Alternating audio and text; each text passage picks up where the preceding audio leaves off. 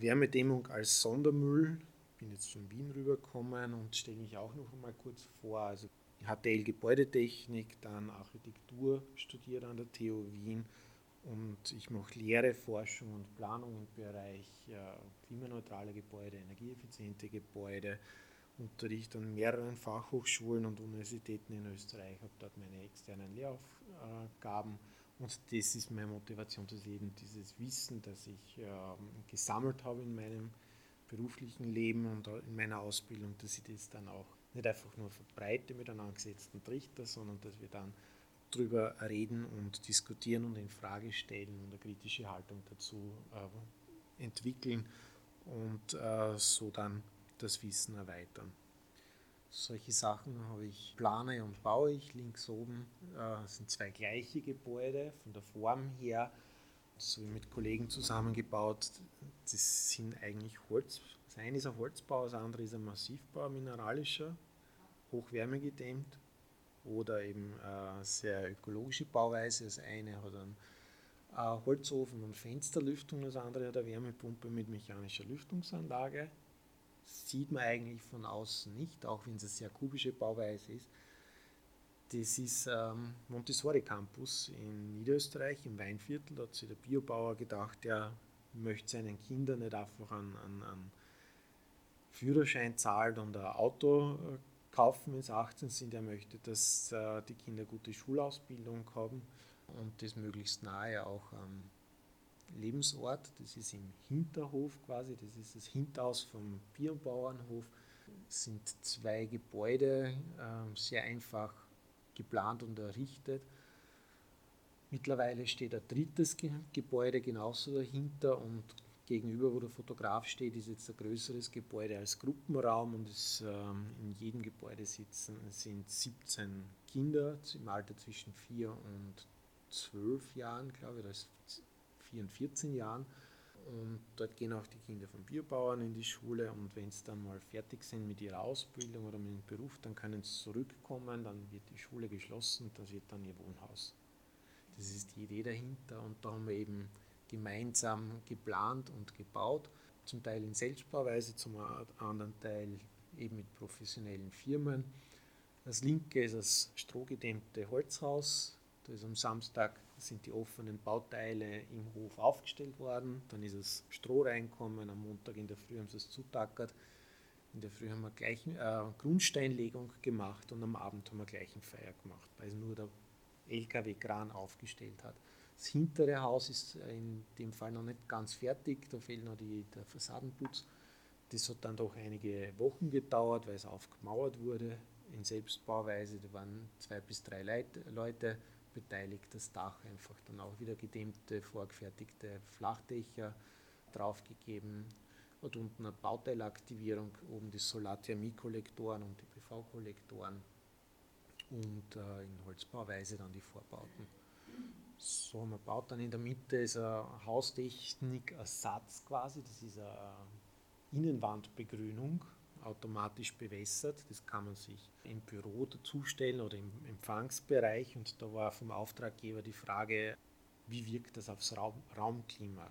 Haben wir dann eine feuchtere Luft, eine, eine sauberere oder kühlere Luft? Und das habe ich im Labor von der FH Burgenland, wo ich gearbeitet habe, haben wir das in der Klimakammer untersucht, gemessen und geschaut. Also die Wirkung ist äh, in dem Fall, da sind ca. 120 Pflanzen auf diesen zweieinhalb Quadratmetern, auf der Rückseite dann auch. Physikalisch messbar ist die Wirkung in ganz kleinem Ausmaß, weil die Lüftungsanlage im Büro saugt die Feuchtigkeit und das äh, niedrige CO2 sofort wieder ab. Wenn man es in geschlossenen, nicht mechanisch gelüfteten Raum hätte, wäre die Wirkung größer. Es absorbiert aber gut den Schall, weil es eine weiche Oberfläche ist. Es ist ein super Gefühl, wenn man neben einer Pflanze sitzt und arbeitet. Das äh, hebt die Stimmung und Motivation und ein bisschen hat man den Duft auch der Pflanzen im Raum, das geht sich aus. Also das haben wir dann angeschaut und es funktioniert, wenn man die Haustechnik ein bisschen zurücknimmt, dann wirkt das ganz gut. Dann habe ich bei der Energieagentur Leitfäden geschrieben über Energiemanagement, Effizienzsteigerung, Simulationen, Monitoring, Messungen, Leitfäden, mache ich und da ich unterrichte sehr gerne mit verschiedensten Klassen. Das ist meine kleine Gruppe vom mehrgeschossigen Holzhybridbau an der Donau-Uni. Da stehen wir vor dem höchsten Holzhybridgebäude der Welt. Das steht in Wien, das Hoho Wien. Kurz vor Fertigstellung, also die Studierenden hier lernen, wie das funktioniert und gemacht wird, kommen auch aus Linz und Umgebung von größeren Baufirmen. Rechts oben habe ich meine Summer School, International Summer School für Climate Friendly Buildings, Then and Now. Also nicht nur die Neubauten mit Hightech und allem Pipapo, sondern welche Smartness, welche Intelligenz steckt in den historischen Gebäuden, in den Gründerzeithäusern. Und da kommen Studierende aus der ganzen Welt, auch relativ kleine Gruppe, so um die zehn Leute. Und zwei Wochen lang schauen wir uns dann Wien an, die entsprechenden Gebäude, die mit natürlicher Lüftung, äh, dicken Mauern, Sonnenschutz, das haben. Und da das zweite Bild, da war in Indonesien Studienaufenthalt äh, mit anderen Universitäten zusammenschauen, wie es in feucht-warmen Klima mit der Energie umgehen, mit der Behaglichkeit. Also wie ich runtergefahren bin, haben wir da auch zwei Wochen und drei Wochen halte ich nicht aus. Ich werde dort an Schwüle und Hitze ersticken.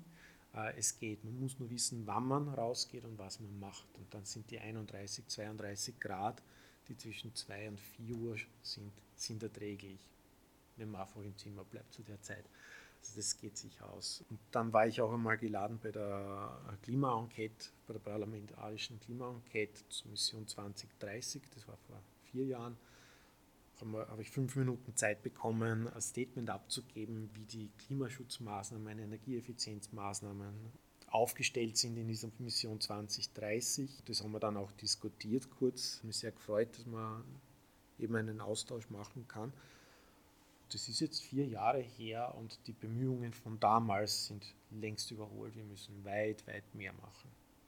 Und das ist auch bisschen die Hinleitung zu dem Thema, wenn wir dämmen, das ist ein Punkt, womit dämmen wir, wie dämmen wir, was ist dieses Polystyrol expandiert, das EPS, ist ein billiges Material, sehr leicht zu verarbeiten. Wir können es als Trittschallschutz, als Dämmung an der Fassade, an Innenwänden, Lebensmittel werden einpackt oder Elektrogeräte aber es ist eigentlich, da im vorletzten Satz, glaube ich, es, es ist ein Erdölprodukt. Und ist es notwendig, dass wir mit Erdölprodukten das bauen? Aber das steckt ein bisschen äh, in der Beschreibung. Es ist einfach zu ver verarbeiten. Alles Einfache wird leicht aufgenommen. Es ist billig, also tun wir nicht lang diskutieren, aber wir nehmen uns heute die Zeit am Abend dass wir eine gute Stunde vielleicht äh, die Folien durchgehen und die Informationen aufnehmen und dass sie dann ruhig ganz offen von Null weg Rückmeldung oder Frage geben, wie das zu verstehen ist, anzuwenden ist, was wir damit machen können. Gase, CO2 in der Atmosphäre, ich glaube die Keeling-Kurve, CO2-Konzentration in der, in der Atmosphäre steigt linear, das ist in, in Maui auf Hawaii am Berg oben gemessen, abseits von jeder Industrie oder was, und da weiß man seit den 60er äh, Jahren, dass die CO2-Konzentration steigt. Jetzt sind wir ungefähr bei 417, glaube ich, war, war letztes Jahr der neue Rekord.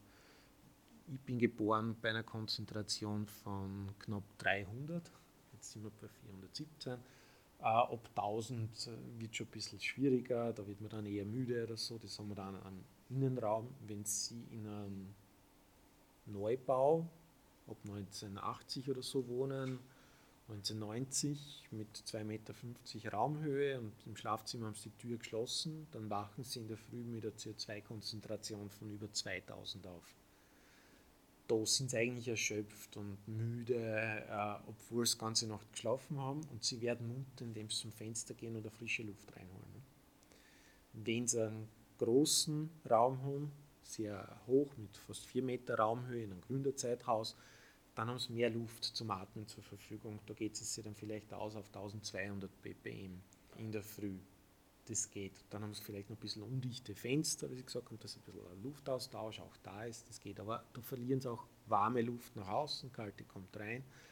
Wenn man Lüftungsanlage hat, wenn sie auf Urlaub fahren in ein schönes Hotel mit Lüftungsanlage, dann zieht es, ist kalt. Aber sie haben eine CO2-Belastung von ungefähr 450. Also sie wachen in der frischen Luft auf. Das hat auch wieder einen Vorteil. Es könnte ziehen, es könnte laut sein, es ist kalt, Sie können es nicht äh, einstellen und so hat das alles seine Vor- und Nachteile.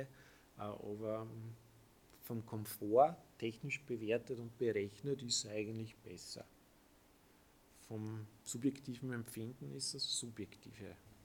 Laut Norm soll man bei gutem äh, Standard ab 1500 lüften wenn man Rundstandard dimensioniert ist bei 1000, dass man dann die Lüftungsanlage automatisch dann äh, reguliert über die Luftwechselzahl. Ab 2000, 2500 haben Personen vereinzelt Schwindel- und Übelkeitserscheinungen.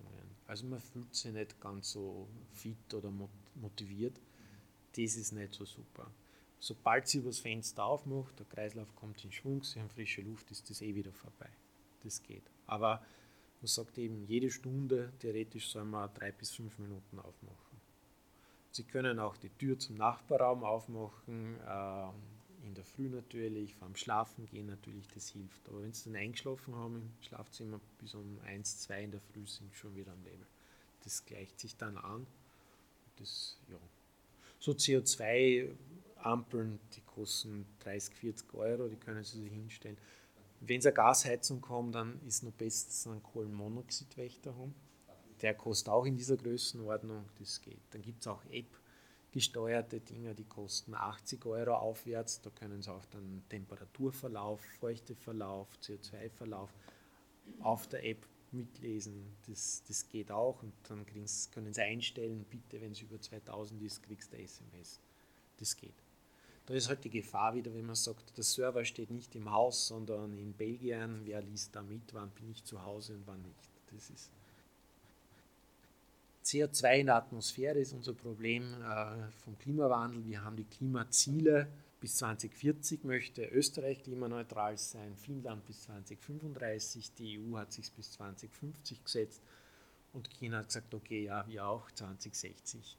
Sie sehen da auch, wie viel CO2 wir rausblasen haben und wie viel Kontingent wir haben. Also der rote Bereich ist so viel CO2 dürfen wir in den nächsten Jahrzehnten noch aufbrauchen. Wenn wir mehr verbrauchen, dann wird es so warm, dass wir dauerhaft äh, Probleme haben werden. Zur Bewusstseinsbildung oder Sensibilisierung wissen Sie, wie viel CO2 Sie pro Kopf und Jahr verbrauchen oder verursachen, ich meine, das ist ein Rechenwert, aber statistischer, 14 Tonnen pro Jahr und Kopf, ja. oder ihr Gebäude, das steht auf keiner Rechnung oben, oder? Das ist aber unser großes Ziel, das möchten wir erreichen. Oder unsere Mobilität gibt es vom Umweltbundesamt jedes Jahr die Statistik. Die rechnen aus, wie viel Energie, Baumaßnahmen, Verkehr, Produktion und rechnen das auf CO2 und splitten es auf die Sektoren um und dann steht oben 10% des gesamten CO2-Verbrauchs oder Verursachung kommt, kann dem Gebäudesektor zugerechnet werden. Das ist das Material und der Betrieb, also die Energie und die Errichtung. Wie viel Zement, wie viel Ziegel, wie viel Holz, wie viel Erdgas, Strom, das ist da drin. 10% vom Gesamten. 30% verursacht der Verkehr, dreimal so viel im Jahr 2018, 2019 äh, dann haben wir sehr viel vom Energiesektor, da ist die Industrie mit dabei. Größte CO2-Verursacher ist die Föst in Österreich. Fünfter Stelle ist Wien Energie, dazwischen sind ein paar Zementindustrien und andere große Industrien. Abfallwirtschaft, Landwirtschaft ist auch ungefähr so groß.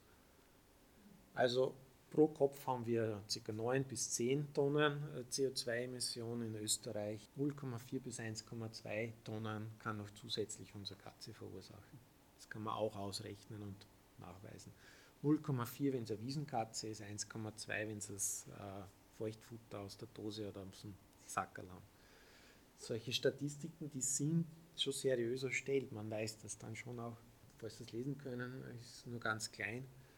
Christoph Drechsel, die hat solche Lüftungsanlagen für Wohnhäuser äh, Drechsel und Weiß entwickelt und verkauft, hat dann die Firma verkauft und ist jetzt eben beim Klimaschutzaktivitäten mit dabei.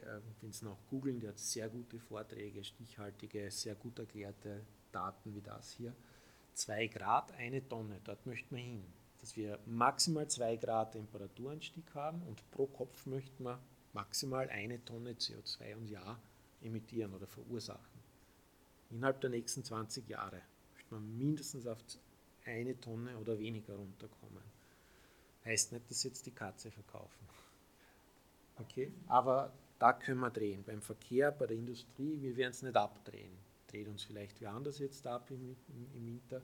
Gebäude, auf das konzentrieren wir uns heute und schauen. Das wäre dann die Kurve, es punktiert das, da gleitet man schön dahin mit unseren Absichtserklärungen, wie wir das CO2 reduzieren wollen. Beim Gebäude geht es eigentlich, das wird leicht, langsam wird es weniger, es ist aber noch viel zu tun. Der Verkehr, wenn es dann schon bis 2050 ist hier das Ziel. Die Statistik ist vom 20, Jahr 2018. Tatsächlich sagen wir, hier möchten wir fast auf Null sein. Was passiert nachher? Nachher brauchen wir CO2 senken, das heißt, es müsste eigentlich nur sogar in negativen Bereich gehen. Das ist Österreich. Also die Ambitionen, die Punkte, ist viel zu wenig. Die Prognose, wo wir hin müssten, ist auch schon viel zu wenig. Nach vier Jahren ist das völlig überholt. Das müsste viel steiler runtergehen, damit wir ein Ziel auch nur annähernd erreichen. Wie können wir das machen? Im Gebäudesektor gibt es zwei Schienen. Entweder oder also eigentlich nicht entweder oder, sondern und. Auf erneuerbare Energieversorgung umsteigen und Kreislaufwirtschaft von der Bauwirtschaft einführen. Bauwirtschaft ist so ziemlich die rückständigste und, und trägste Wirtschaftssektor im Bereich Klima- und Umweltschutz. Und Kreislaufwirtschaft heißt, dass man nicht einfach Baugrube, Kies, Zement äh, herstellen auf die Baustelle, Abbruch, Deponie, das wäre linear, Nein, wir möchten das wieder zurückholen und wieder verwenden. Erneuerbare Energie macht ja das. Wir holen die Energie von der Sonne, nutzen es und die Abwärme raus. Das geht dann wieder raus oder wir nehmen das Holz, verheizen es, geht wieder in den Baum, wächst nach. Das wäre Erneuerbare.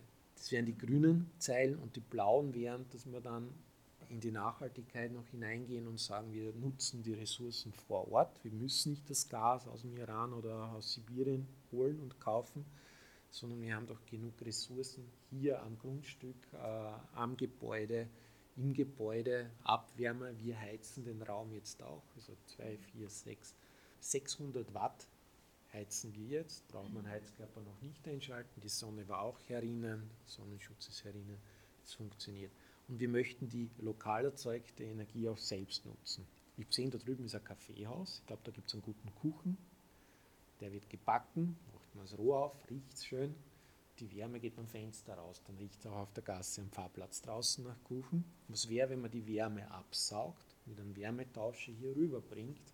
Dann riecht es zwar nicht, aber die Wärme vom Kuchen wäre dann hier. Das ist eine technische Möglichkeit, funktioniert. Muss halt jemand beauftragen und ordentlich dimensionieren. Und dann muss man schauen, wie viel Geld kriegt er denn für seine Abwärme. Während des Vortrags wird aus dem Publikum auf die Wichtigkeit von intakten Wäldern hingewiesen, welche die CO2-Bilanz senken, nicht nur regional, sondern weltweit und somit Teil der natürlichen Klimalösung sind. Die massive Abholzung von Wäldern wie beispielsweise in der Taiga ist somit problematisch zu sehen. Darum habe ich gleich den Begriff auch Nachhaltigkeit. Das ist ja der, der Begriff auch von Karl Karlowitze, oder wie heißt der Förster, der sagt, nur so viel Holz aus dem Wald entnehmen, wie auch nachwächst in der Zeit. Und da ist auch der Suffizienzbegriff drinnen, nur so viel wie notwendig an Holz verwenden und so wenig wie möglich und nicht mehr. Und wenn man jetzt mehr Holz rausnimmt, damit man es nach China verkauft, dann ist es eigentlich zu viel. Und wenn man was rausnimmt und erneuerbar, dann muss man es auch erneuern. Man muss dazu, dafür sorgen, dass auch wirklich was nachgeforstet wird, aufgeforstet oder äh, wachsen gelassen wird, damit man zu viel rausnimmt. Wir haben viel größere Waldflächen gehabt vor ca. 200 Jahren äh, und die sind abgeholzt worden, wegen, auch wegen der industriellen Revolution, wegen der Stahlerzeugung, wegen der Kohlegewinnung. Die ganzen Bergwerke sind ja mit Eichenhölzern abgespannt, äh, abgestützt worden und dafür hat man Holz braucht. Dann hat man fürs Zementbrennen nur die Kohle braucht. Die Kohle hat das Holz braucht im Stollen. Die hat sich stark reduziert, die Waldfläche. Jetzt müsste man schauen, dass es wieder viel größer wird und dieses Umdenken, das beginnt so ein kleines bisschen Das Bewusstsein ist da. Wir haben zum Beispiel jetzt den Waldfonds vom Umweltministerium oder was ist das Klimaschutzministerium? Na, na ähm, die Frau, nicht die Frau Gewessel, sondern die Kollegin aus Kärnten hat den aufgelegt, eben auch im Klimaschutzministerium und da geht sehr viel Geld in die Waldbewirtschaftung hinein. Also wenn wir bewirtschaftete Wälder haben, dass wir die ruhig dichter nutzen und effizienter. Das sind dann nicht mehr Naturwälder, sondern wirklich landwirtschaftliche oder waldwirtschaftliche Flächen. Da haben wir sehr viel Potenzial, äh, dass wir mehr Holz nutzen könnten. Aber wir haben in Österreich noch immer, ich weiß nicht, ob es ein Dilemma ist, es wächst mehr nach, äh, äh, Holz nach, als wir rausnehmen. Wir könnten noch mehr rausholen, aber wie Sie sagen, dann greifen wir doch sehr in die Umwelt ein und da müssen wir schauen, dass es nicht zu viel auf einmal ist. Also immer, darum habe ich diese drei Punkte hier. Es soll schon ökologisch sein, es soll auch kosteneffizient sein, aber nicht schauen, dass es nur kosteneffizient ist und effizient, dass der Wald bewirtschaftet wird, weil sonst kommt die Umwelt ins Ungleichgewicht, wir verlieren Naturflächen und das ist dann wieder gesellschaftlich, sozial nicht verträglich. Darum soll es konsistent sein, dass wir die Flächen nicht reduzieren oder, oder umwandeln oder nicht mehr ordentlich nutzbar machen. Und sie soll suffizient sein, also nicht einen ganzen Baum roden und nichts mehr machen und, und, und Flächen versiegeln, sondern nur so viel wie notwendig und so wenig wie möglich rausnehmen so viel wie wieder nachwächst. Und das sind diese drei Säulen auch der, der Nachhaltigkeit. Das soll im Gleichgewicht sein. Wenn das im Ungleichgewicht ist, dann haben wir ein Problem. Also nicht, dass zwei Generationen einen Wald aufbauen und die dritte Generation holzt den ab und weg ist er. Das, das geht nicht. Und momentan leben wir aber auch auf, äh, auf Kredit von den nächsten äh, Generationen. Das ist keine gute Lösung. Also das müssen wir, darum habe ich das gleich am Anfang auch gezeigt, das ist zu berücksichtigen. Nicht einfach das, was ist billiger, es ist Holzkrise, Baumaterialkrise haben wir momentan, weil in den USA oder in Japan wird sehr, werden sehr viel höhere Preise für unser Holz bezahlt als in Österreich, Richtung dreimal so viel. Und dann ist es schwierig, einen Holzproduzenten, einen Bauholzproduzenten davon zu überzeugen, dass er auf seinen Gewinn verzichtet lieber in Österreich äh, zu einem Drittel des Verkaufspreises des Holz verkauft. Ähm, ist ökonomisch und ähm, sozial, es, es, ist ja möglich, der Transport dorthin kostet nicht so viel. Aber darum haben wir jetzt auch schon fast amerikanische Holzbaupreise und äh, das ist sehr schwierig. Also Österreich hat äh, extrem hohes Know-how im Holzbau sehr groß. Wir haben auch die, die, die größten Produzenten von Holzmassivbauplatten, die man eben die Häuser äh, bauen kann. Fünf der großen Werke, fünf von sieben in Europa sind in Österreich. Wir haben über 90 Prozent Export. Wir haben aber auch sehr viel Holzimport, das wir hier verarbeiten, veredeln und dann wieder exportieren. Wir haben in Europa so viel Holz, wir könnten den gesamten Neubau in Holz machen. Wir bräuchten kein Beton und Ziegel mehr, wenn wir das ganze Holz entsprechend verarbeiten und bauen. Das wird sich ausgehen. Entsprechend muss man eben dann auch die Bewirtschaftung machen. Uns fehlt aber auch wieder die Infrastruktur, die Fachkräfte, die Ausführenden, die Planer, die das wissen und können. Das ist noch ein kleiner Bereich. Niederösterreich hat zum Beispiel einen, einen Holzbauanteil im Wohnbau von über 25 Prozent. Also jedes vierte Haus ist ein Holzbau in Niederösterreich. Das war vor 25 Jahren, war das eher so bei 5 bis 7 Prozent. Das geht weiter. Und darum habe ich auch den Lehrgang mehrgeschossiger Holzhybridbau, dass die Fachkräfte umgeschult werden, Architekten, Bauingenieure, dass, dass die das Wissen bekommen. Und auch die Entscheidungsträger, die Behörden, die sagen, Holz brennt, können wir nicht bauen. Dann lernen es bei mir oder im Lehrgang geben, wie man Holz so einsetzt, dass es keine Gefahr für die, für die Bewohner ist, für die Nutzer. Und wenn das Wissen nicht da ist, dann wird es nicht angewendet. Und darum muss man uns austauschen und Fragen stellen und schauen, wie das geht. Rechtliche Vorgaben, wie man äh, den Klimaschutz oder, oder CO2-Reduktion im Gebäudesektor reduzieren kann. Ich glaube, wir erinnern uns noch, da hat es das Kyoto-Protokoll gegeben, das war in den 90er Jahren, 1997 glaube ich war das uns darauf geeinigt, dass wir den Status von 1990 um Österreich war es glaube ich 37 Prozent unterschreiten bis zum Jahr 2012, 2010. Es ist mittlerweile hinfällig, wir haben es nicht reduziert, es ist mehr geworden. Wir haben uns freiwillig dafür verpflichtet, dass wir um 30 Prozent das CO2 reduzieren. Es ist mehr geworden. Uns ist ein bisschen der industrielle Aufschwung, die Osterweiterung, der Transitverkehr dazugekommen. Somit haben wir mehr produziert, ähm, mehr Verkehr gehabt und äh, ist sie nicht ganz ausgegangen. Das Kyoto-Protokoll von der UNO hat dann dazu geführt, dass die EU gesagt hat, wir brauchen äh, Gebäudeenergieeffizienzrichtlinien.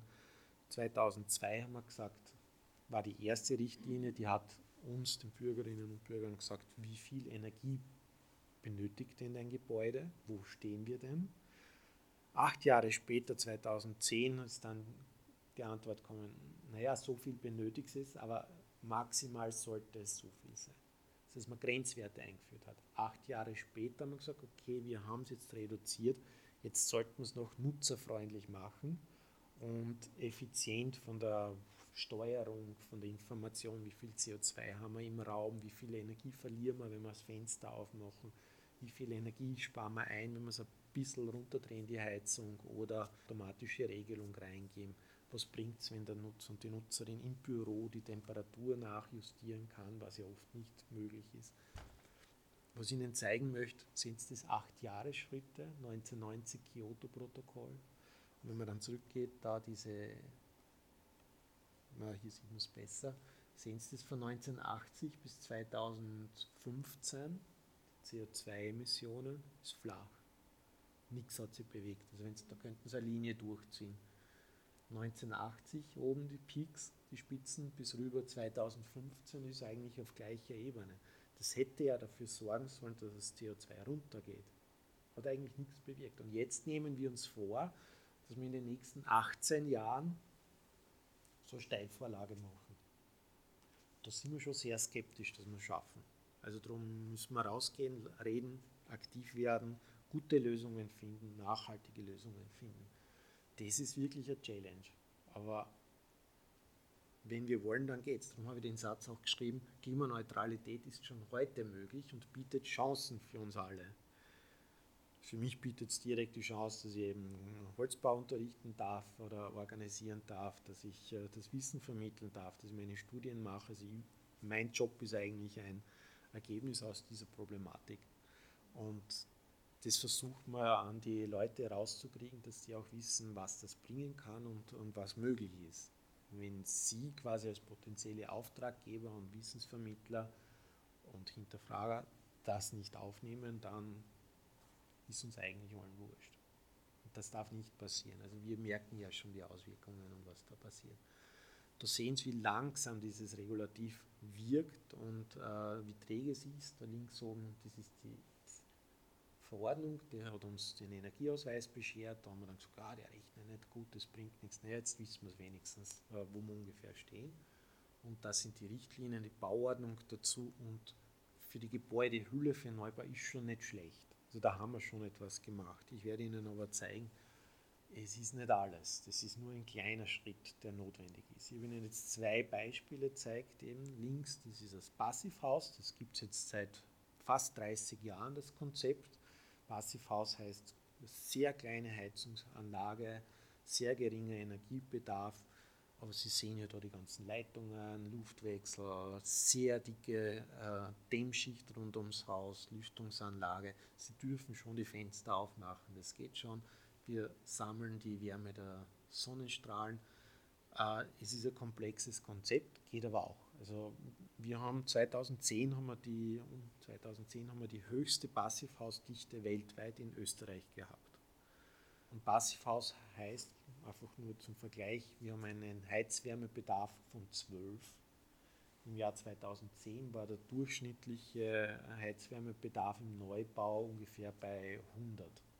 Wir haben aber damals schon die Technik gewusst, wie wir auf 12 runterkommen. Mittlerweile haben wir im Neubau einen Schnitt von ungefähr 20. Und im Jahr 2000 waren wir bei 100 und der gesamte Gebäudebestand hat einen Mittelwert von 180. Wir können auf 12 runterkommen. Wir müssen aber nicht. Es gibt andere Wege, wie es zusammen ist. Also wir könnten jetzt sehr viel dämmen und eine, und eine gute Technik reingeben oder rechts. Da war auch eine Technik drinnen. Äh, vielleicht kennen Sie das Bild aus den Medien. Äh, das ist ein Gründerzeithaus in Wien in der Marie-Hilfer-Straße. Das hat keine Dämmung, das ist über 100 Jahre alt. Gasthermen drinnen und da ist eine Gastherme explodiert. Gasschaden gewesen. Sie sehen da zwei Geschosse fast weg. Ist kein positives Beispiel, aber ganz am Schluss werde ich Ihnen zeigen, man kann auch dieses Gebäude so energetisch optimieren, dass es Passivhausstandard hat, nämlich das Dach ums Abtragen und oben quasi ein Dach, Holz, gut gedämmt, ein Passivhaus raufgeben. Die Fassaden haben es gedämmt, das war auch ein Forschungsprojekt, mit welchen Dämmstoffen äh, das geht, wie die Behaglichkeit drinnen ist, wie man es nachrüstet und Gas haben es nicht mehr einbaut, äh, sondern Lüftungsanlage mit Wärmepumpen, Rückgewinnung etc. Äh, das geht, das wird gemonitort, untersucht. Also das Haus ist jetzt ein Mustergebäude, wie man damit umgehen kann. Man kann hier zum Beispiel mit erneuerbarer Energie ein schlecht gedämmtes Haus sehr ökologisch, sehr klimafreundlich updaten. Oder man kann ein neues Haus mit sehr viel Hightech, sehr viel Dämmung auch den Energiebedarf reduzieren. Also entweder einen Bedarf reduzieren und dann ruhig noch mit schmutzigem Strom die Wärmepumpe betreiben oder nicht ganz so gut dämmen, aber schauen, dass erneuerbare Energie für Raumwärme sorgt. Die Kombination, der Mittelweg, beides ist richtig, beides ist gültig. Wir sind alle unterschiedlich, wir dürfen uns aussuchen, was wir wollen. Da gibt es die technischen Lösungen dazu. Dämmstoffe für bislang, wenn wir dämmen, wir wollen dämmen, dass wir eben den Energiebedarf reduzieren und die Energieverluste sind durch die Gebäudehülle durch die Decke, durch die Wand, durch den Boden, die Fenster. Und äh, wenn wir die Fassade dämmen wollen, haben wir eben die Auswahl da, das bunte Bild, welche Materialien wollen wir verwenden. Da können wir eben in der Mitte sehen, das hellblaue und weiße, das ist X-Base und EPS, oder links, das ist eine Holzfaserdämmung oder eine Hanfdämmung, das Graue ist die Zellulose, oder hier ganz rechts, das ist eine Styropor oder Polystyrol mit Graphiteinlagen, die absorbieren die Wärmestrahlen und dämmen besser. Das Gelbe ist die Glaswolle und dann haben wir noch die Steinwolle. Ich habe Ihnen da gezeigt, wie man es technisch darstellt.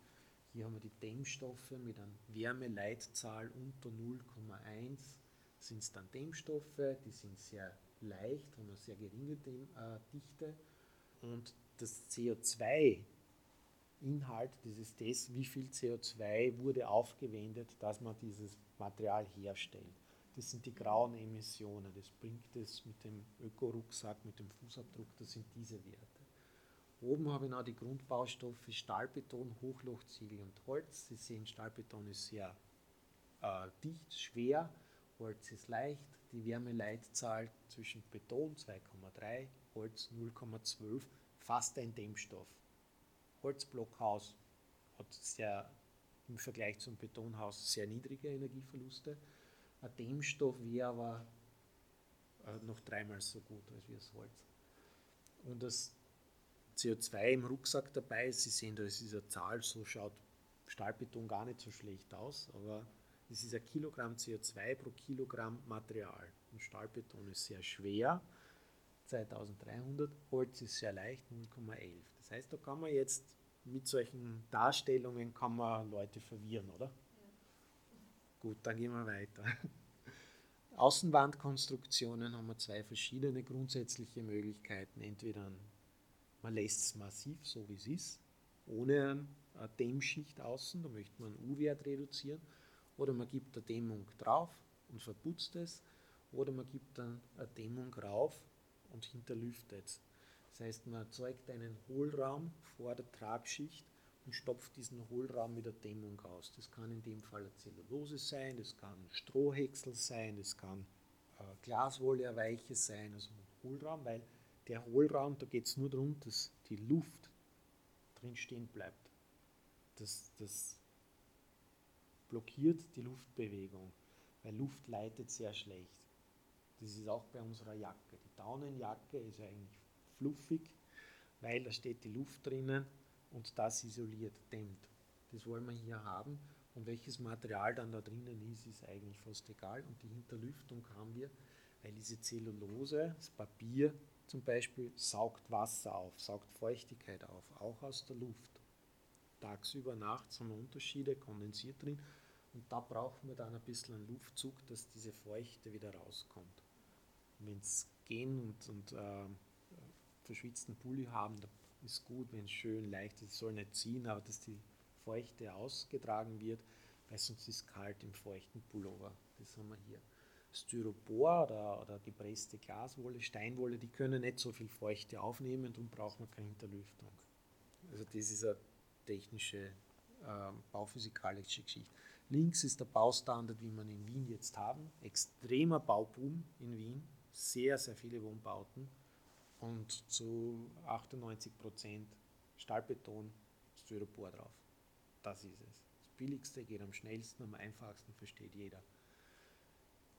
Ich bin ich nicht ganz zufrieden damit. Aber wir besuchen schon immer mehr Häuser, die in Holzhybrid oder Holzbauweise, die sind vereinzelt. Dort der Architekt Baumschlager Eberles Büro hat die Idee gehabt, dass sie innen eine Ziegel, tragende Ziegelschicht machen. Und Ziegel hat ja auch Hohlräume, da ist eine Luft drinnen, die bleibt stehen. Dann hat er außen hat er eher leichtere Ziegel mit größeren Hohlräumen, innen tragende Schwere, die speichern die Wärme im Raum. Dann hat er immer dicke Außenwand, tragend, dämmend. Und er sagt, ich muss keinen Dämmstoff rauf, kein Styropor. Er dämmt eben mit massiven Ziegeln. Ist auch sehr einfach verarbeitbar, weil man muss die Technik nicht ändern. Styropor oder Dämmstoff an die Fassade kleben ist aufwendig. Da braucht man ein bisschen Ausbildung. Da ist man stichtet genauso Ziegel übereinander, Mörtel, Ziegel, Putz, fertig. Dann haben wir eine Vorhangfassade, da sehen Sie auch die Dämmung drinnen, äh, Glas, Verschattungselemente, Hinterlüftungselemente.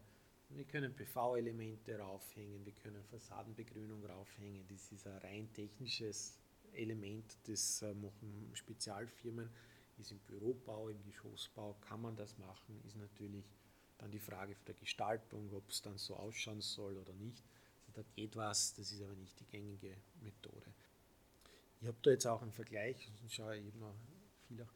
Ähm, schauen wir uns die Wand an. Also es ist nicht nur die Wand. Wenn keine Speichermasse in der Wand ist, haben wir Speichermasse im Fußboden oder in der Decke oder in der Zwischenmauer.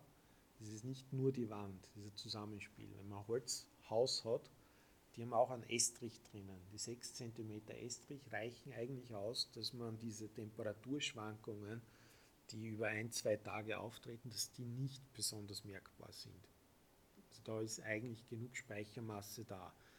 Schlimm ist, wenn man drauf vergisst und keine Speicherwände hat. Das muss keine, keine Betonwand oder Ziegelwand sein. Das machen wir auch gern bei Bauherren, dass man ihnen ähm, eine Trennwand aus Lehmziegel aufstellen lässt, dass sie mitbauen auch. Diese Lehmziegel können Sie auch im Baumarkt kaufen, sind nicht gebrannte Ziegel, kommen auf der Palette, die äh, mauert man auf mit einem Lehmmörtel, so wie die Klinkerziegel, nicht mit Zementmörtel, sondern mit Lehmmörtel, kannst dann auch verputzen, verschmieren oder offen lassen, sind feuchteregulierend und Wärmespeicher. Wenn man zum Beispiel hier diese Innenwand, wo die Mauerteile sind, da kann man ruhig ein Lehm davor stellen, kann dahinter Gipskarton oder sonst was sein, aber raumseitig wirkend würde es zum Beispiel reichen auch, dass das Raumklima und die Speichermassen da sind. Das kostet vielleicht ein bisschen mehr, es bringt aber auch was, also Kosten-Nutzen ist dann da. Ich zeige jetzt ein paar Bilder, das ist mit dem Baubook.info Bauteilrechner gerechnet, wo man nicht nur äh, Wärmedurchgang rechnen kann, sondern die Ökologiewerte.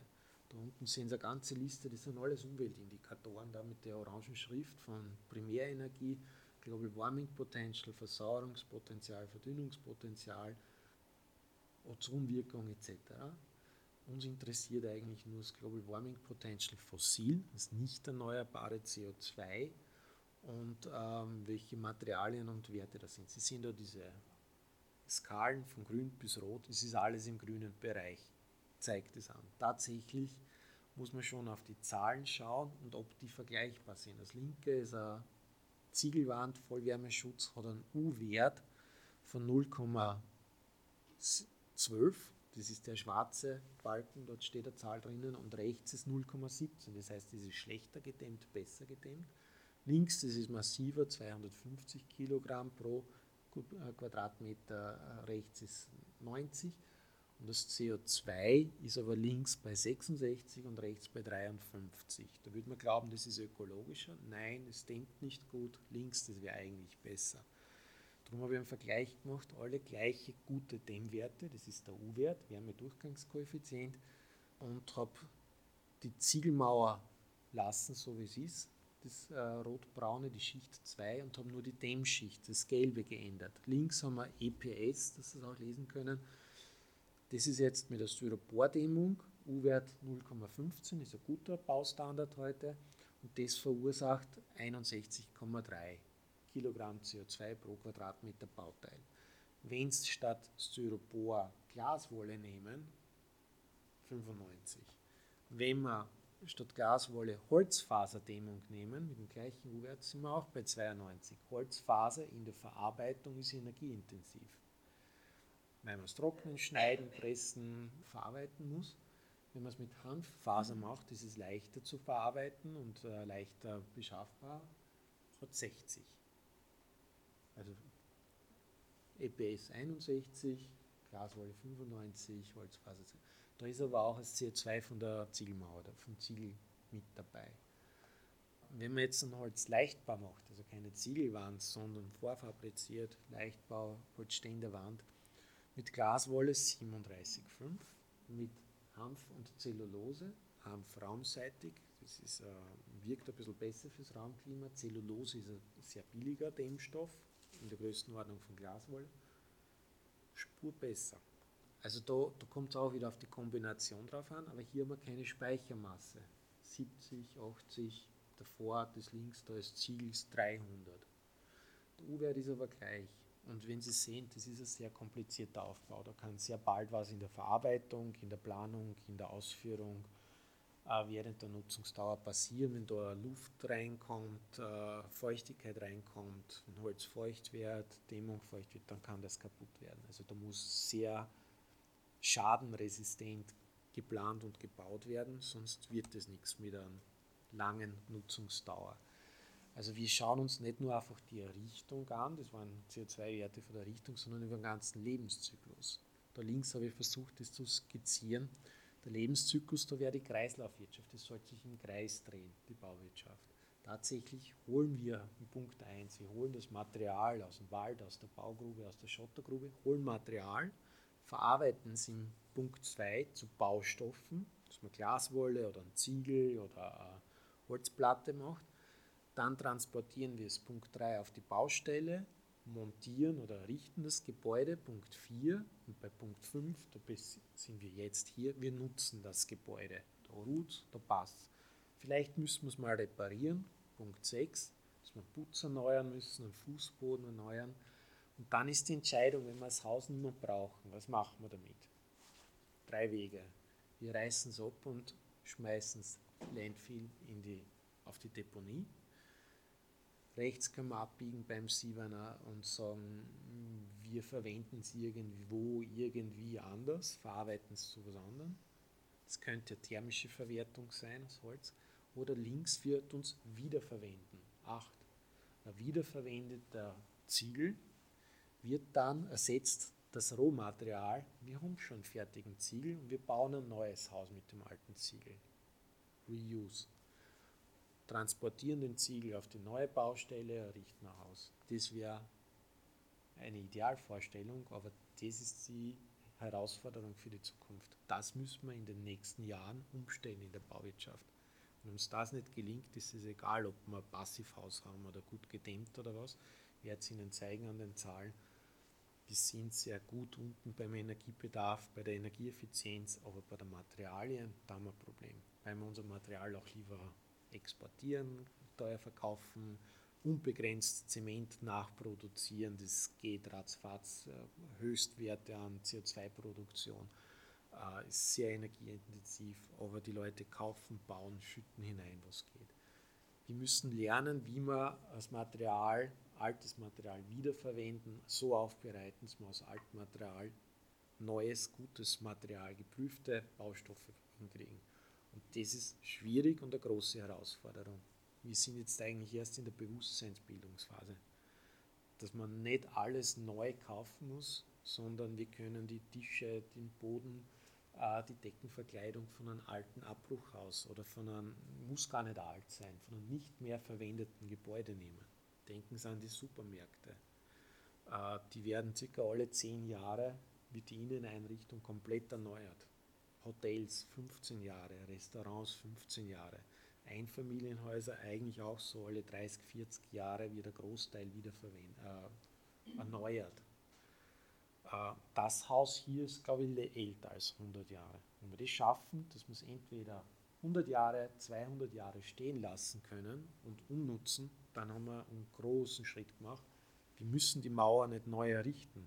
Wir haben jetzt nur da den Zubau gemacht und haben einen nutz, äh, nutzbaren Raum geschaffen. Das ist nur die Dachfläche und das bisschen Glas und das geht sich hier auch aus. Wir haben da kein Haus neu errichten müssen. Wenn wir das schaffen mit dem Reuse, wir haben so viel Baumassen, so viele Gebäude, dass wir eine neue Nutzung, neue Nutzbarkeit hineinbekommen. Da sind wir jetzt einmal beim Stichwort Sondermüll.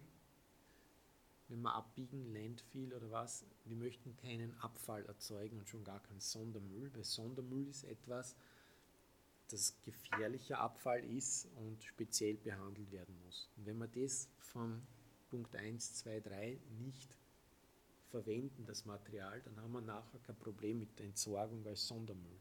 Also wir sollen nichts produzieren, was sich herausstellt später mal, dass es Sondermüll ist. Und die Gefahr hat aus heutiger Sicht eben dieses Styropor, wenn wir nicht wissen, was wir nachher damit machen. Also alles, was wir jetzt am Baumarkt schmeißen, mit den alle, darum habe ich gemeint, das Beton, die Betonhäuser in Wien, wir werden die wieder zurückbauen, wenn wir nicht mehr so viel Wohnraum oder geänderten Wohnraum brauchen. Das Gründerzeithaus haben wir ja kaum umbauen müssen. Jetzt, jetzt ziehen wir da 20 Quadratmeter. Ob das dann ein Studentenzimmer für zwei Personen ist oder wie es ursprünglich war, haben bis zu 10 Leute auf 20 Quadratmeter gewohnt oder in Wien in der Innenstadt ist jetzt der Anwaltskanzlei mit einer Person drinnen oder zwei mit Klientenverkehr. Der hat nichts ändern müssen. Es ist zum Teil nur der Original-Paketboden drin. Wenn man aber denkt, jetzt diese neuen Häuser, die es in Wien oder auch wahrscheinlich in Linz hinstellen, wird da jemals was anderes? Da können es nicht einmal als, als ein Esszimmertisch oder als Schlafzimmerbett anders positionieren. Geht sich nicht aus das ist keine Nachhaltigkeit, das ist keine soziale Nachhaltigkeit. Man kann dort keine andere Nutzung hineinbauen. Mhm. und, beim Baustoff dann eigentlich das Gleiche. Ich habe da jetzt, wir eh beim Polystyrol, Rückbaumöglichkeiten. Das ist aus einem Forschungsbericht vom Fraunhofer Institut vom Jahr 2014. Die haben sich damals das schon überlegt äh, damals war die Notwendigkeit noch nicht so gegeben, aber die haben sich schon damit befasst. Also das kommt nicht vom Baustoffhändler die Idee, wie kann ich, könnte ich das wieder zurückbauen oder wie, wie verarbeite ich das. Die haben dann gesagt, wir könnten das händisch wieder abschälen von der Fassade, diese Glasfaserputzschicht. Äh, wir könnten es äh, runterbaggern oder runterfräsen, dann haben wir das Styropor alles. Die haben sich die Varianten angeschaut und ausprobiert, also das sind Testanwendungen äh, wie man das wieder zurückbaut, falls nicht der Specht vorher schon erledigt hat und der feuchte Schaden. Mittlerweile haben wir doch sehr gute oder sehr strenge Normen, die das schon vorgeben, wie es verarbeitet werden muss. Nur wir wissen es aus der Baupraxis, nicht alle Leute halten sich daran. Und das, was man dann meistens sieht, sind zum größten Teil Verarbeitungsfehler oder zu Zeiten entstanden, wo man das noch nicht richtig gewusst hat, wie es funktioniert hat. Das wird wieder verschwinden. Das wird aber ein großes Volumen werden, wenn man schaut, wie Gebäude saniert werden. Und ich glaube nicht, dass das die Zukunft ist, dass wir dann ganz viele Bauarbeiter sehen, die die dünne Dämmschicht runterziehen. Das wird es nicht spielen. Niemand zahlt dem. Weil das raufspachteln, jetzt mal zuschauen, wie das geht, in vier Durchgängen, mal die Grobkleber, dann äh, noch ein Kleber mit der Glasflies rein, Deckputz und dann der Farbputz drüber. Das sind vier Durchgänge, die haben so lange Schwerter und der steht den ganzen Tag und, und äh, hat dort seine Gymnastikübungen oben, aber der findet es auch nicht lustig, aber wird gut zahlt dafür. Und so sollten wir es dann wieder zurückbauen. Äh, wir könnten es auch thermisch aufheizen, dann schmilzt das Styropor drunter ein bisschen und dann kann man es leichter abziehen. Haben es auch ausprobiert Oder mit dem Bagger. Da muss man schon ein geschickter Baggerfahrer sein, der das so richtig, diese dünne Schicht, runterkratzen kann. Geht auch nicht wirklich, ist untersucht worden. So schaut das dann aus, äh, dass man zuerst quasi das Gebäude häutet, dann kommt das Styropor runter und dann der Ziegel. Und so hat man dann die Fraktionen getrennt. Und so könnte dann, wenn man mit diesem Fräser das runterholt, das kann man eigentlich nur bei Windstille oder mit einem starken Sauger machen, kann man dann diese Fraktionen trennen in Polystyrol, Styroporkugel, das ist das Glasfaser, die Armierung und da oben, das ist der bröselte mineralische Putz. Dann haben wir das wieder zerlegt mit so einem Aufwand. Das weiß man. Wenn es gut verarbeitet ist, dann bleibt das Ding eh die nächsten 70, 80 Jahre oben. Mit, die mit Bauschäden, die kommen in, in 20 Jahren runter. Ah, und das sind große Volumina. Was macht man mit dem? Hat das irgendeinen Wert? Verbrennen kann man es, ja. Kurz dazwischen, ein Merksatz dazwischen. Ein Produkt ist dann nachhaltig, wenn es der Hersteller jederzeit wieder zurücknimmt, ohne Geld dafür zu verlangen. Also wenn der Hersteller erkennt, dass das Sackerl hier hat für ihn einen Wert. Wie meine Uhr nicht mehr braucht, der andere ist mal runtergefallen und ist hin, geht zum Apple Store und gibt es ab. Und der sagt Danke, der zerlegt es, der nimmt die Chips raus oder verarbeitet das Gehäuse kommt ins Recycling, macht ein neues draus, geht. Können Sie das Mikrofon auch wieder zurückgeben? Wissen Sie es, wer nimmt es? Das können Sie eigentlich nur an Altstoffsammelstelle bringen. Schlimmstenfalls müssen Sie zahlen dafür. Ist angenommen, Sie kaufen den Tisch und sagen, den brauche ich jetzt fünf Jahre und dann bringe ich ihn zurück. Und da möchte ich aber nochmal ein bisschen Restgeld dafür, weil ich habe darauf aufpasst, er hat keine Kratzer, vielleicht muss man neu streichen, aber das schaut eh noch Alu oder Metall aus, wird nicht rosten. Den könnten Sie ja wieder verkaufen. Und das war meiner. Der hat einen Wertgewinn oder was. Ne? Also nicht wegschmeißen, Sie könnten ihn ja wiederverwenden. Und Wert. Das heißt, der Hersteller müsste so denken, dass er diese Stapelstühle verkauft er für zehn Jahre und dann holt er es zurück, reinigt es und kann es wieder für fünf Jahre verkaufen. Und das ist Material as a Service. Dieses Konzept gibt es auch. Da gibt es zum Beispiel Gipskartonplattenhersteller, die verkaufen ihre Gipskartonplatten für die Büroständerwände für 10 Jahre, für 20 Jahre. Weil in 15 Jahren wird das Büro wieder umgebaut. Und dann sagt der Gipskartonhersteller, sagt er, gut, ich komme in 15 Jahren und hole mir die Gipskartonplatten wieder ab. Die sind dann vielleicht nicht mehr so glatt oder zerstört, aber ich habe eine Methode, wie ich daraus wieder neue, schöne Platten mache. Oder ich weiß, zum Beispiel die Filzteppich-Quadrateln, die kann man wieder abholen die werden nicht hin. Die kann man sogar aus alten Fischernetzen, werden auch solche Büroteppiche gemacht. Und der sagt, in 15 Jahren oder in 10 Jahren hole ich es ab, tue es reinigen und kann es wiederverwenden. Die werden nicht hin. Oder nur dort, wo, wo die Sesselecken, die Sesselfüße waren, die sind dann abgenutzt. Die tauscht er aus und kommen neue hin. Die Konzepte gibt es. Äh, oder in Vorarlberg gibt es einen Baumeister, wenn der Betonhaus baut, dann lässt es sich im Grundbuch eintragen, wenn das Haus abgebrochen wird, gehört das Abbruchmaterial ihm. Weil er weiß, das dauert lange und dieser traditionelle Baumeister, oder schon, schon seit Generationen. Und in zwei Generationen wird äh, seine Nachfolgerin oder Nachfolger hingehen und das als Füllmaterial holen. Wir haben Sandmangel, wir haben Kiesmangel, Zement ist ein Problem. Aber dann weiß der, ich das Haus dort hinten, wenn es das zerbröselt, ich hole mir dann den Schotter. Das gehört mir. Das steht im Grundbuch drin und wird vererbt.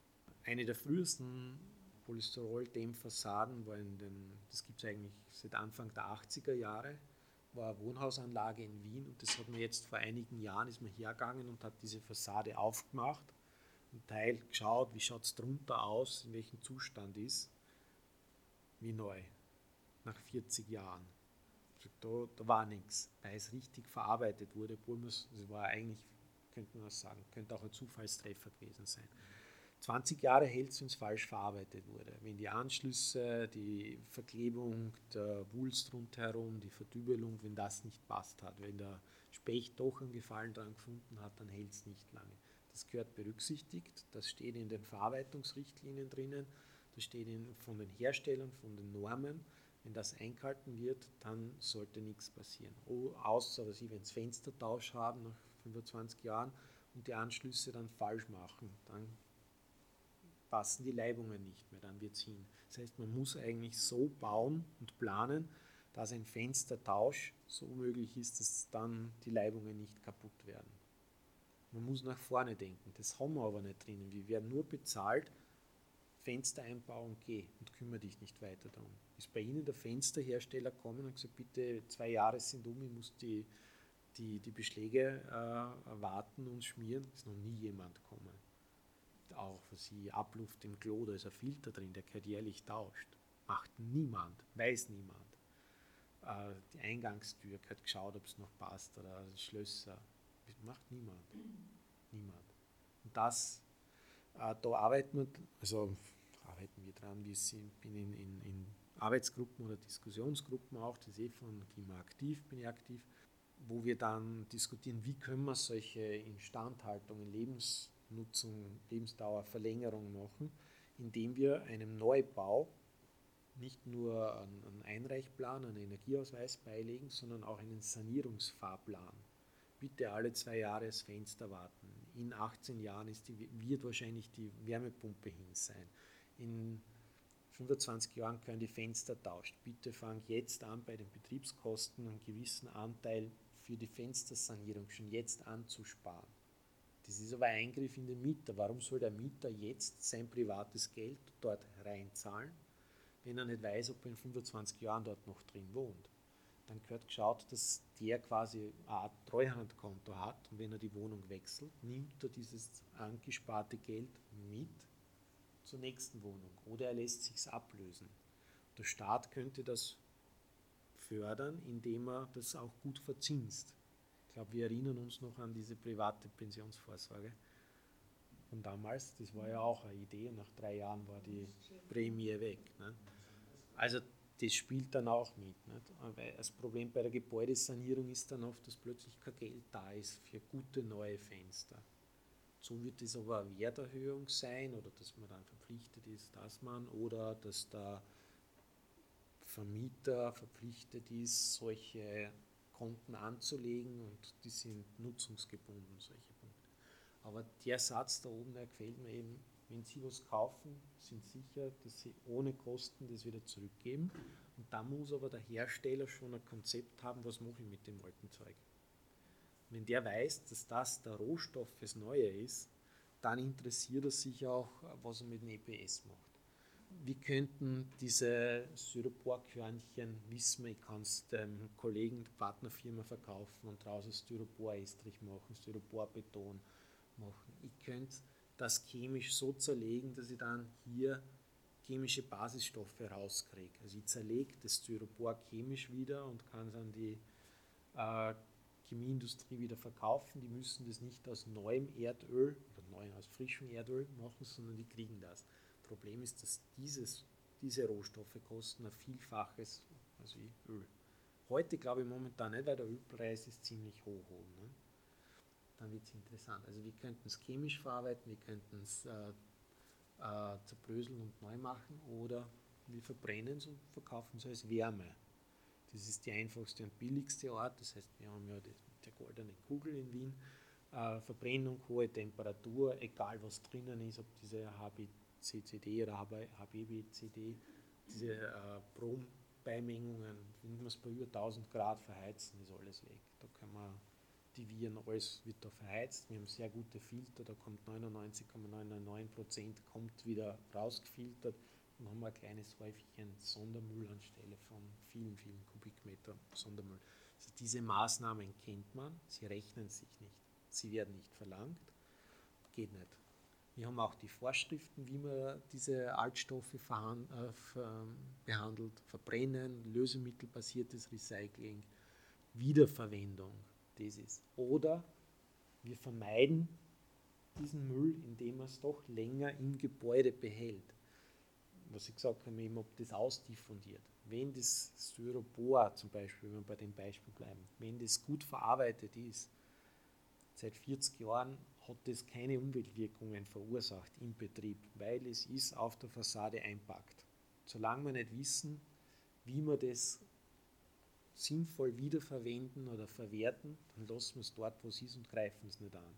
Nicht rausziehen und dann zerbröseln wir es und haben das dann im Wald irgendwo liegen oder im Meer schwimmen, lassen wir es lieber mal dort. Um Asbest auch, also man weiß, wo Asbest noch drinnen ist, aber solange das so noch einpackt ist, dass mit der Luft keine Verbindung, wir es drinnen.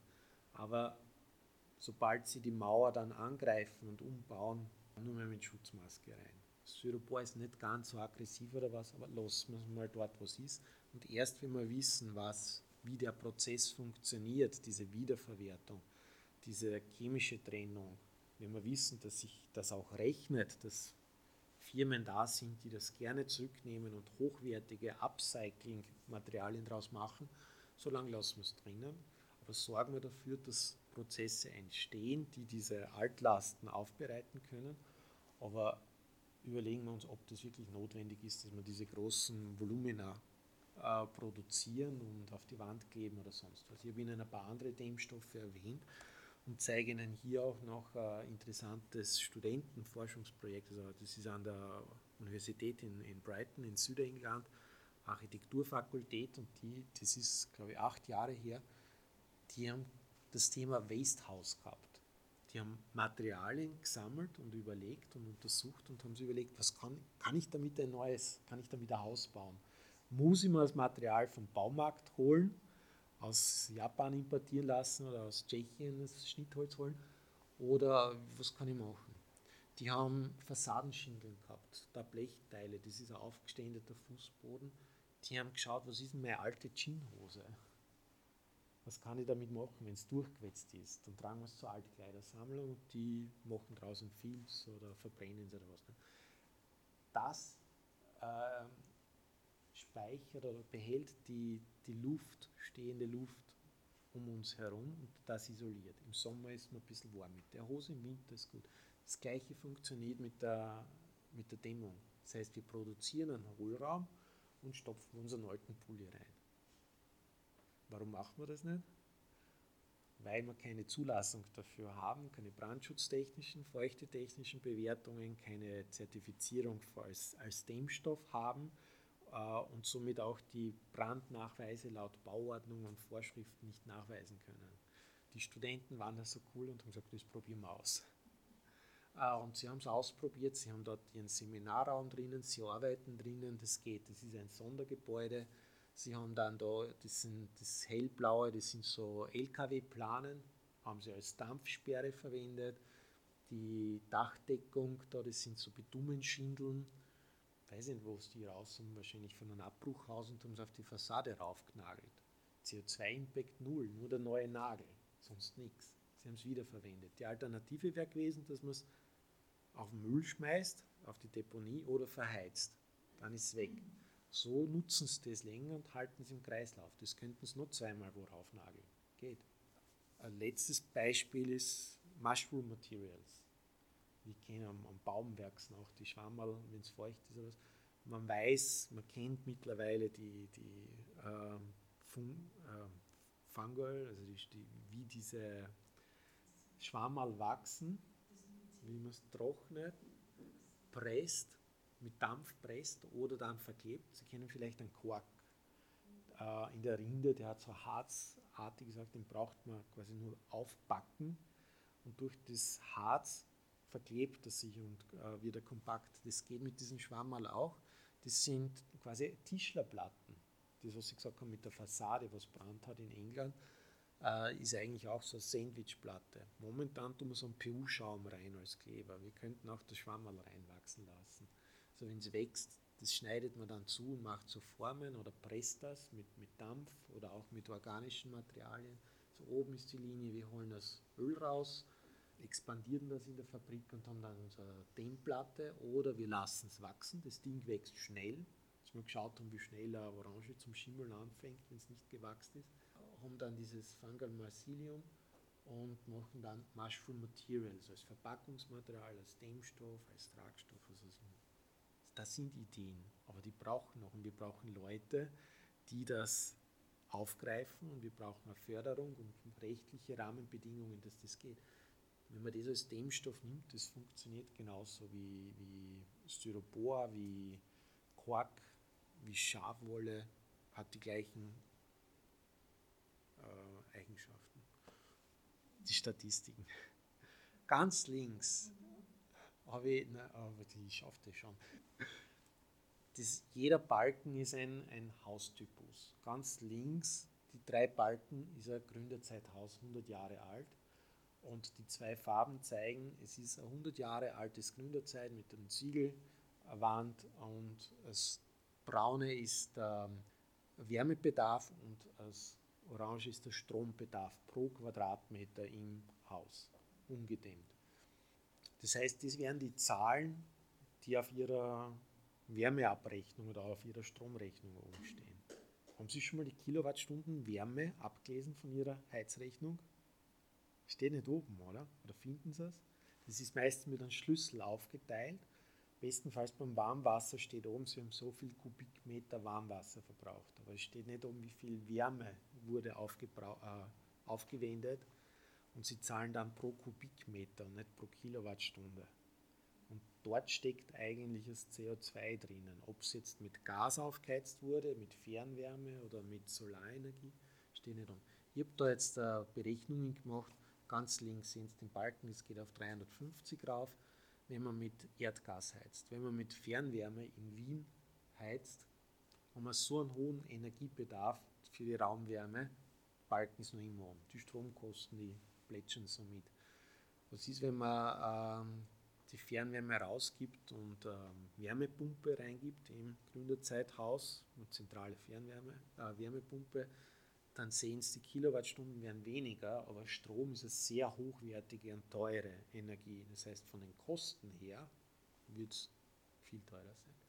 Das zweite, das errichtet 1970, ist mit dem Dämmstandard 1970, auch eher Stahlbeton, schlecht gedämmt, äh, kleines Volumen, mit Erdgas beheizt oder was ist, wenn man es an die Fernwärme anschließt? Was ist, wenn man hochwärme gedämmt baut, das sind dann die restlichen kleinen.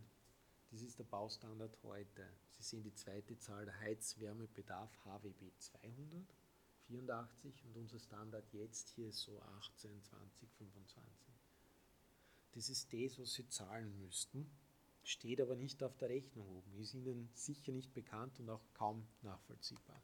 Jetzt habe ich das umgerechnet äh, und habe die Bewertung von Erdgas, Fernwärme, Wärmepumpe, also Strom in CO2 umgerechnet dass Sie sehen, nicht pro Kopf CO2, sondern was verursacht denn mein Gründerzeithaus nicht gedämmt mit Erdgas. Das Orange ist sehr hoch, über 65, äh, Warmwasser und dann noch der Haushaltsstrom, was Sie für Licht, Kochen, Fernseher, Staubsaugen brauchen. Dann rechts im Vergleich dazu wieder in Relation gut gedämmt.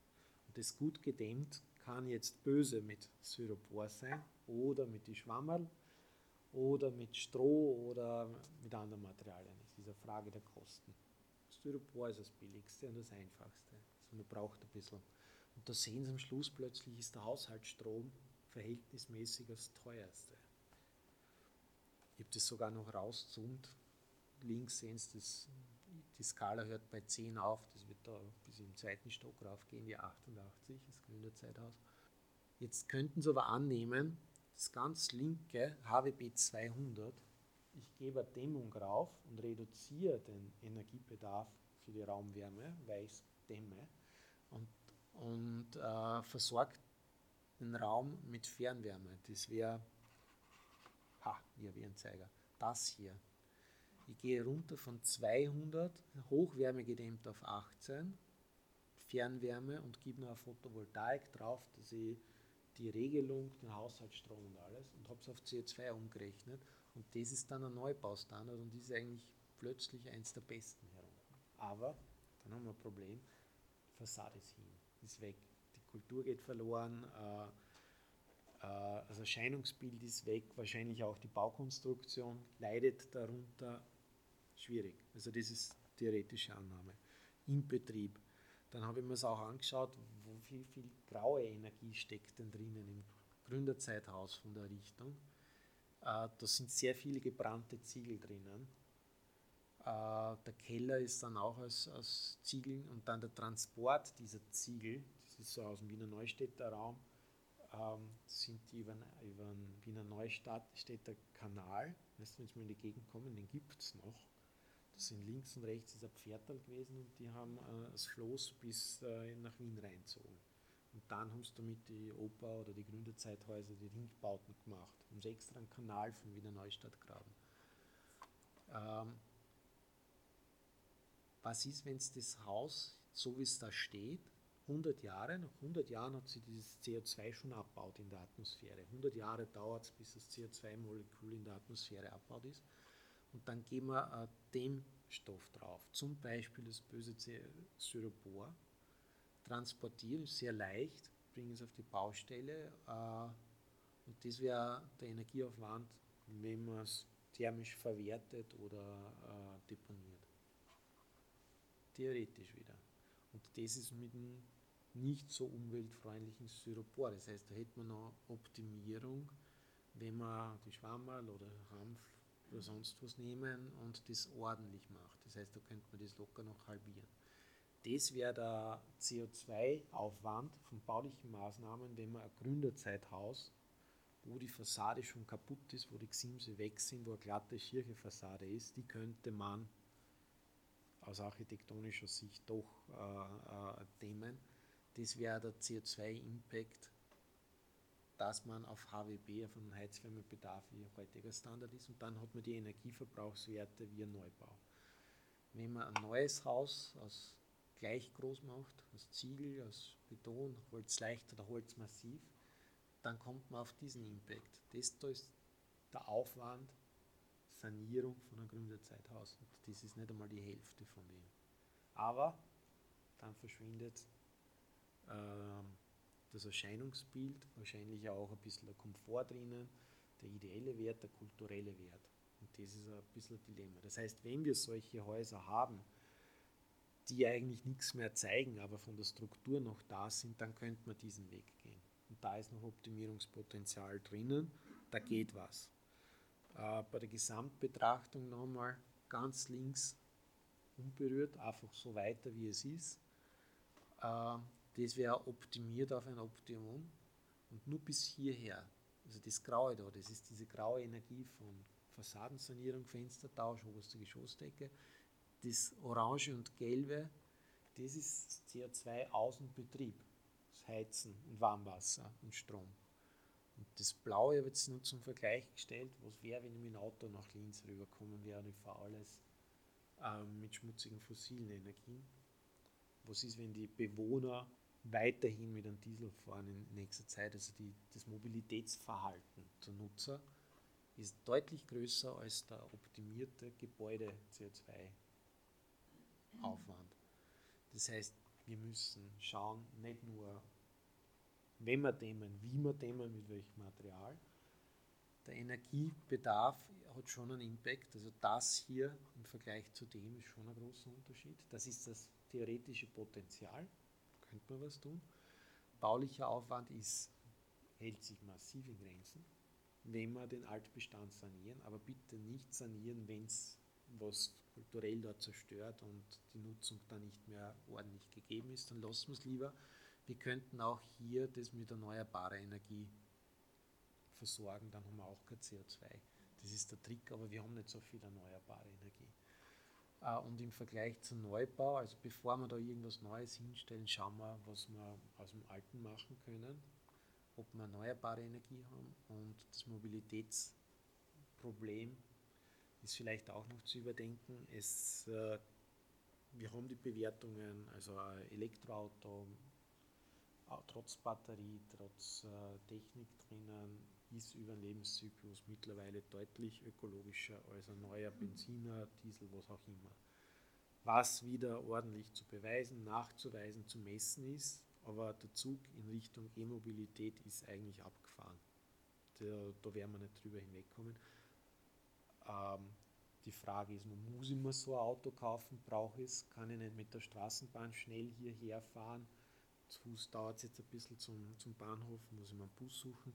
Äh, es ist super, dass ich von Wien nach Linz mit dem Zug fahren kann. Die fahren alle 20 Minuten, Stunde 14. Ideal. Ins Burgenland geht es nicht. Ich brauche mein Auto, dass ich ins Burgenland heimfahren kann, sonst nicht. Die sollen einen Zug nochmal machen. Das wird kommen. Weißt wenn Sie sich erinnern oder wenn Sie mal waren in, in Belgien, in Holland, brauchen kannst. Alle 15 Minuten fährt irgendein Ö4-Zug. Also das zeigt das. Das ist der Status vom Gründerzeithaus, das wäre der Impact, wenn man schmutzig dämmt. Das hat Riesenpotenzial. Wenn man was macht, bitte vorsichtig angreifen, äh, da geht was. Das ist das gleiche Haus, das explodiert ist. Vorzeigebeispiel äh, ist auch teilweise gedämmt, merkt man nicht, da ist mit Aerosolen gedämmt, äh, hat man einmal ausprobiert, ist, hat nicht ganz die Ergebnisse gebracht, aber jetzt weiß man es. Oben hat man das Passivhaus. Dachstruktur, die Architektin wohnt selber jetzt drinnen, ist revitalisiert, funktioniert wieder. Wärmedämmung ist einer von vielen Aspekten für, für die Klimaneutralität, für den Klima- und Umweltschutz, ist zu beachten, äh, ist aber nur ein kleiner Punkt von vielen.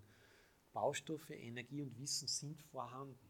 Baustoffe, da meine ich diese wiederverwertbaren. Wir müssen nicht alles verbrennen und, und äh, auf die Deponie schmeißen. Energie, meine ich die erneuerbare Energie, ist da. Wir müssen es nur verwenden. Leider ist halt das Gas bis vor kurzem viel billiger gewesen. Wir merken, da ist was. Das Wissen ist da.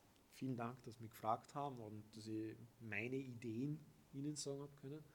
Äh, die stehen da, in ausreichenden Mengen sind es da. Wir brauchen noch die Transporteure dafür und die Anwender. Und das kann man auch genießen. Also, mir war es jetzt der Freude. Äh, ich hoffe, die Leute, die so etwas äh, umsetzen wollen und verwenden, die sollen auch eine Freude haben und nicht die Bauschäden spüren und die Nachteile. Also bitte genießen Sie es, aber mit Vorsicht. Nicht jeden Schmoren kaufen und nicht alles glauben oder was. Äh, dann, dann würden wir es schaffen. Vielen Dank auch. Ja. Gerne.